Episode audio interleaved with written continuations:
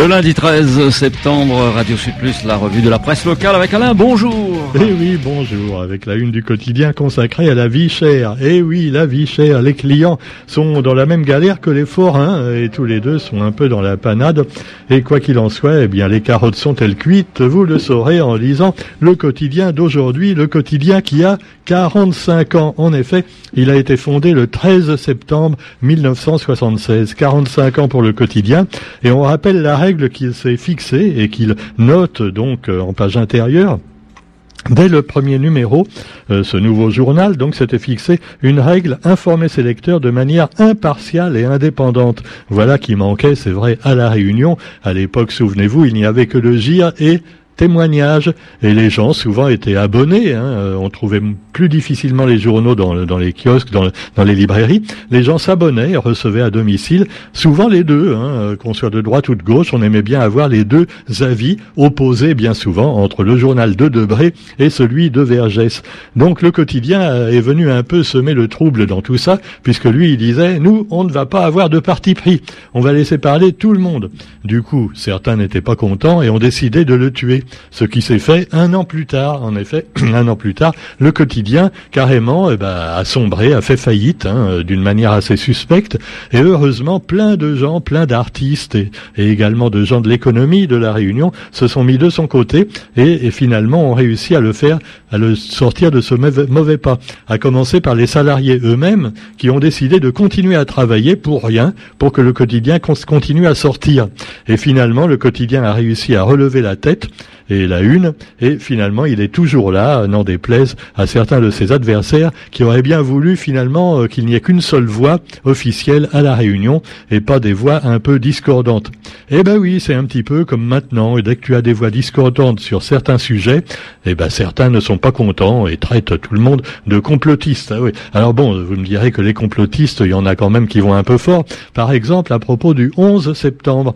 Le 11 septembre, on s'en souvient, c'était il y a 20 ans, les tours jumelles de New York qui s'effondrent sous le coup de butoir de deux avions, euh, de boutoir de deux avions, donc euh, guidés par des terroristes. Des terroristes dont on se demande maintenant si finalement ils n'étaient pas guidés, euh, mais ça c'est pas du complotisme, hein, c'est des rapports qui ont été exhumés, des rapports du FBI de l'époque, avec des amis qui auraient été en, en Arabie Saoudite. Ah bah oui, comme Ben Laden, Ben Laden qui était quand même de nationalité saoudienne. Hein. Et cela dit non, non, les, Arabes, l'Arabie Saoudite, ce sont nos amis. Oui, oui. Mais quand même, ils ont tendance à, aider un petit peu les terroristes de manière détournée. Hein. Et on l'a vu récemment avec ce qui se passe en Afghanistan et, beaucoup de talibans qui venaient, qui s'étaient réfugiés donc dans ce grand pays. Euh, voilà. Alors quoi qu'il en soit, le 11 septembre, deux façons de voir le monde, selon François Michel Mogis, un habitué du courrier des lecteurs. Alors évidemment, bon, ce n'est pas un coup, euh, voilà, des Américains qui se seraient autodétruits eux-mêmes pour faire la guerre en Irak. Il hein, faut quand même pas aller trop loin, même si certains en parlent donc et donnent des arguments. Non, mais cela dit, euh, on peut dire que quand même, c'est incroyable de, des organismes comme le FBI et la, CIA n'aient pas réussi à voir ces deux mecs, donc qui apprenaient à voler, apprenaient à conduire des avions à quelque part de New York et qui finalement n'ont jamais été inquiétés alors qu'ils étaient donc arrivés il y a peu de temps donc euh, en Amérique. Voilà, en tout cas, eh bien, quelques réflexions sur ce sujet, deux façons de voir le monde évoquées par Jean-François Michel Mogis, et puis également une petite prière pour l'Amérique par le docteur Reversy, euh, voilà, euh, qui reprend un hommage tragique aux, aux accents du célèbre chant d'Aretha Franklin. Le 11 septembre n'est-il pas une catastrophe toujours présente dans les mémoires? Et puis voilà, en même temps, des milliers de morts, c'est la seule fois que ça s'est produit sur le sol américain. Eh oui. Bon, les Américains ont tendance à faire également des milliers de morts au Vietnam, euh, en Afghanistan, en Irak et même en France pour libérer donc de la du joug des Allemands en 1944. Mais enfin, cela dit, non, non. Euh, après, ils ont réparé les dégâts d'ailleurs hein, en France. Bah oui, oui, oui. Ils ont reconstruit, ils ont aidé la France à reconstruire. Ce qui n'a pas empêché le général de Gaulle, quelques années plus tard, de dire c'est bien beau tout ça, mais maintenant vous repartez. Hein. Non, non, parce qu'on n'est pas une colonie américaine. Il voulait que la France reste la France, le général de Gaulle. Bah oui, l'Afghanistan, c'est un peu pareil. Et il y en a un qui en a très bien parlé et c'est dommage qu'il se présente pas aux élections euh, à la présidence de la République, c'est Dominique de Villepin. Souvenez-vous, le premier ministre de Jacques Chirac, euh, Dominique de Villepin, qui on le sait, avait dit non aux Américains, un peu comme De Gaulle quelques années auparavant. Il avait dit non euh, quand les Américains avaient demandé à leurs alliés français de d'envahir l'Irak de Saddam Hussein. Et donc il a dit non. En plus, les armes de destruction massive, c'était du bidon. Du bidon. Et à l'époque, ceux qui disaient ça, c'était considéré comme des complotistes, évidemment. Cela dit, c'était bien du bidon et euh, ben, on n'a pas été en Irak et finalement on s'en est trouvé très bien. Hein. Quoi qu'il en soit, euh, Dominique Villepin a dit que l'Afghanistan, ben, ça, suit un peu le même chemin. C'est bien beau de libérer un pays soi-disant pour imposer une démocratie à l'occidentale. Euh, encore faut-il qu'on ne reste pas après dans le pays pour empêcher les gens de penser et de faire comme ils veulent. Et c'est ce qui s'est passé également. Euh, les gens, ils ont finalement leur propre vision des choses et euh, ben, on peut pas comme ça rester dans un pays soi-disant pour le libérer et finalement devenir à son tour un petit peu euh, une espèce de dictateur dans le pays qu'on a non pas libéré mais finalement conquis. Alors voilà donc l'Irak, l'Afghanistan à réfléchir. Et puis vous avez également euh, donc pour revenir aux articles d'aujourd'hui, on revient évidemment quand même à la secrétaire d'État chargée de l'éducation prioritaire qui est arrivée hier à la Réunion. Elle s'appelle Nathalie Elimas et euh, donc elle visitera aujourd'hui et demain plusieurs établissements labellisés réseau d'éducation prioritaire et réseau d'éducation prioritaire renforcé. Alors voilà, donc on explique un petit peu tout ça dans le quotidien d'aujourd'hui. Elle dit, euh, la ministre, on va donner des moyens supplémentaires à des lycées généraux et professionnels sur la base d'un contrat. Explication en page intérieure des journaux, avec également la rectrice de l'Académie de la Réunion qui dit, je cite, nous voulons ouvrir l'école aux familles. Alors bon, évidemment, ouvrir l'école aux familles, c'est bien, mais encore faudrait-il que les familles puissent rentrer dans l'école pour... Euh, bah oui, parce que pour l'instant, on peut pas. Hein, ah bah, on peut. Les parents n'ont pas le droit d'entrer, accompagner leurs petits à, la maternelle, tout ça, dans la classe, parce que maintenant, avec le masque, les conditions sanitaires, et les enfants qui sont des vecteurs de virus très très dangereux. Ah oui, il n'y a pas plus dangereux qu'un marmaille, hein, d'après ce qu'on nous dit. Enfin bon, je sais pas. Quoi qu'il en soit, eh bien Chantal Manès Bonisso, la directrice de l'académie, dit qu'elle veut ouvrir l'école à famille aux familles, mais il ne s'agit pas tout à fait du même sujet. Il s'agit donc euh, d'accompagner d'abord la ministre durant sa visite pour identifier d'éventuels établissements hors label REP qui pourraient bénéficier de mesures différenciées. Et puis également dans l'actualité, eh bien, le nouveau marché du le marché du chaudron avec une ambiance euh, qui est pas bonne du tout. Et ça, je vous dis, c'était la une du quotidien.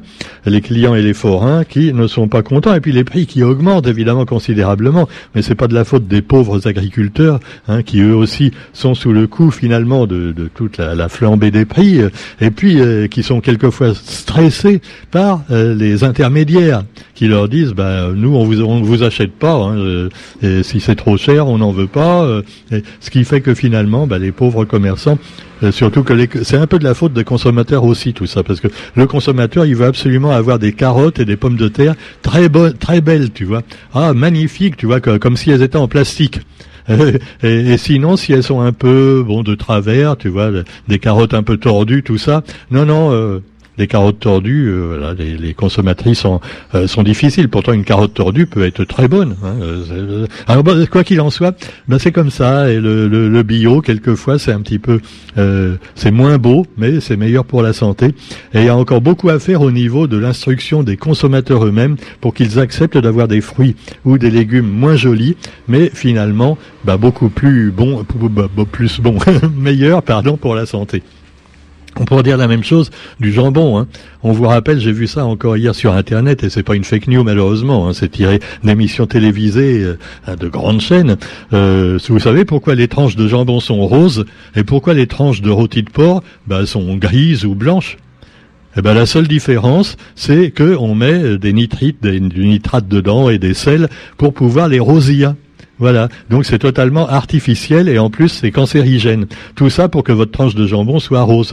Et si la tranche de jambon est blanche, comme elle devrait l'être normalement, ou grisâtre, ah Berk, c'est pas bon, on n'en veut pas. C'est de la faute des consommateurs s'ils attrapent le cancer, tu vois, c'est pas de la faute, des producteurs forcément.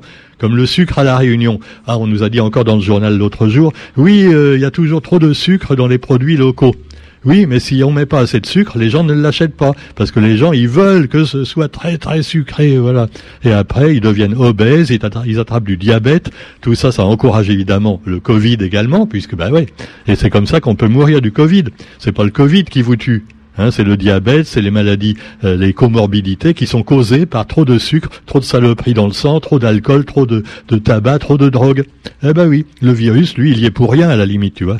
Vous avez déjà un pied dans la tombe et il vous met l'autre pied, pauvre. Il vous pousse un petit peu, voilà, ça suffit. Ah ben oui, oui, ça aussi, il faudrait peut-être le dire plus aux gens. Mais c'est peut-être pas bon pour l'économie. Hein. Ah oui, il faut que les gens continuent à consommer, consommer, consommer n'importe quoi, mais consommer. Pendant ce temps-là, euh, où est le Parti socialiste? Ah, c'est vrai ça. Qu'est-ce qu'ils sont devenus les socialistes? Ah, Alors, tenez-vous bien, il paraît qu'il y a encore un parti socialiste à la Réunion. Alors là, je savais pas, tu vois, non, mais euh, tu vois, je lis le journal tous les jours, on n'en parle plus du tout du Parti Socialiste. Moi, avant, pour moi, les socialistes, il y avait des noms connus, comme Michel Vergoz, qui a viré Macron, euh, tu avais Patrick Le Breton, qui bétonne maintenant un petit peu Manapani. tu avais des gens qui étaient socialistes, euh, voilà, Jean-Jacques Vlody aussi, autant pour... Hein, hein. Où ils sont les vrais socialistes qui respectent les idées de gauche, tu vois, qui sont sincères Eh ben, il y en a encore, il y en a encore, on nous le dit. Il y a eu un congrès du Parti socialiste à la Réunion, le Parti socialiste pays. oui, oui, il est en marche derrière Madame Hidalgo la maire de Paris qui se présente pour les élections présidentielles. Oh, elle n'est pas la seule. Hein. Vous avez aussi Arnaud Montebourg. Alors, il paraît qu'il était devenu apiculteur. Tout, tout sucre, tout miel, tu vois. Euh, euh, voilà. Il s'était reconverti maintenant dans le dans l'apiculture, dans l'agriculture, et il a dit oh bah finalement je vais peut-être revenir, je vais me présenter comme président de la République. Oh bah au point où on en est. Hein. Bah à l'extrême droite, tu as même Éric Zemmour qui se présente, tu vois. Et à l'extrême gauche, t'auras qui euh, Bigard. Ah non, on va bien rigoler aux élections. Enfin, on va rigoler. Vaut mieux en rire, hein, mais enfin, je crois qu'il y a plutôt de quoi en pleurer. Alors donc, euh, pour le socialisme, c'est pas mal non plus. Parmi les invités présents, la députée PLR Karine Lebon.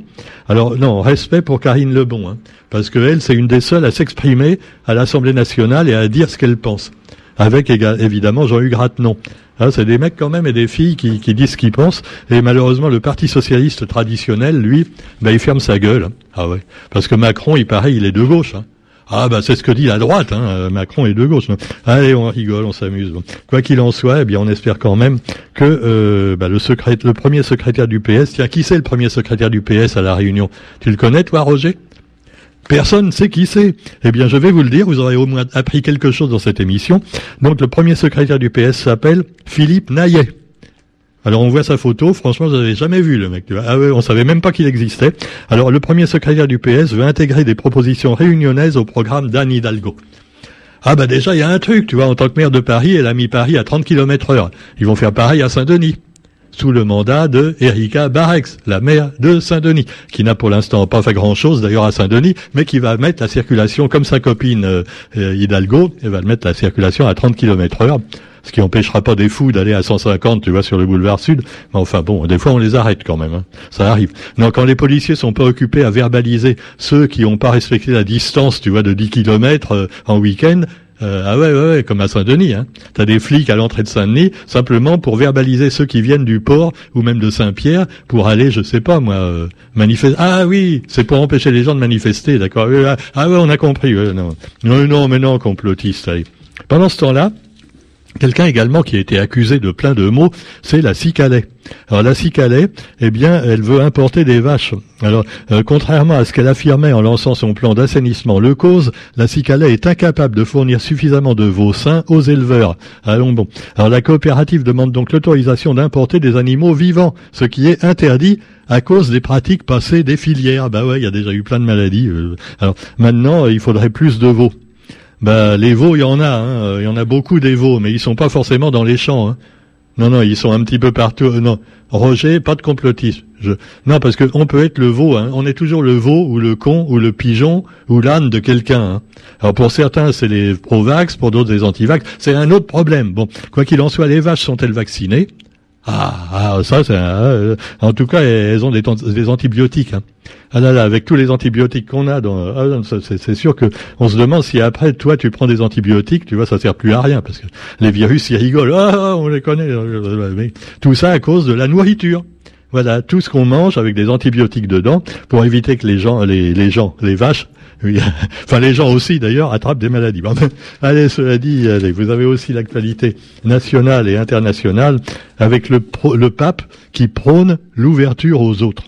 Allons bon. Alors lui, euh, il a dit qu'il fallait se faire vacciner, hein, le pape, parce que Dieu peut vous aider, mais quand même, euh, aide-toi, le ciel t'aidera. Hein pique-toi, Dieu te piquera. Non. Euh, alors quoi qu'il en soit, le pape a lancé un appel à s'ouvrir aux autres. Ah, euh, moi, je veux bien, mais enfin justement, si on s'ouvre aux autres, si on leur fait des gros câlins, on va attraper le Covid. Euh, non, pas si on est vacciné. Ah bon, d'accord. Euh, bon, en tout cas, la religion, hein, c'est ça, c'est un peu compliqué parce qu'ils disent tout et leur contraire dans leur bouquin, donc on comprend plus. Alors, cela dit, euh, il, a parlé en Hongrie. Alors, en Hongrie, on croit beaucoup, hein, on croit beaucoup également, mais des fois, on croit aussi un président qui est un peu extrémiste.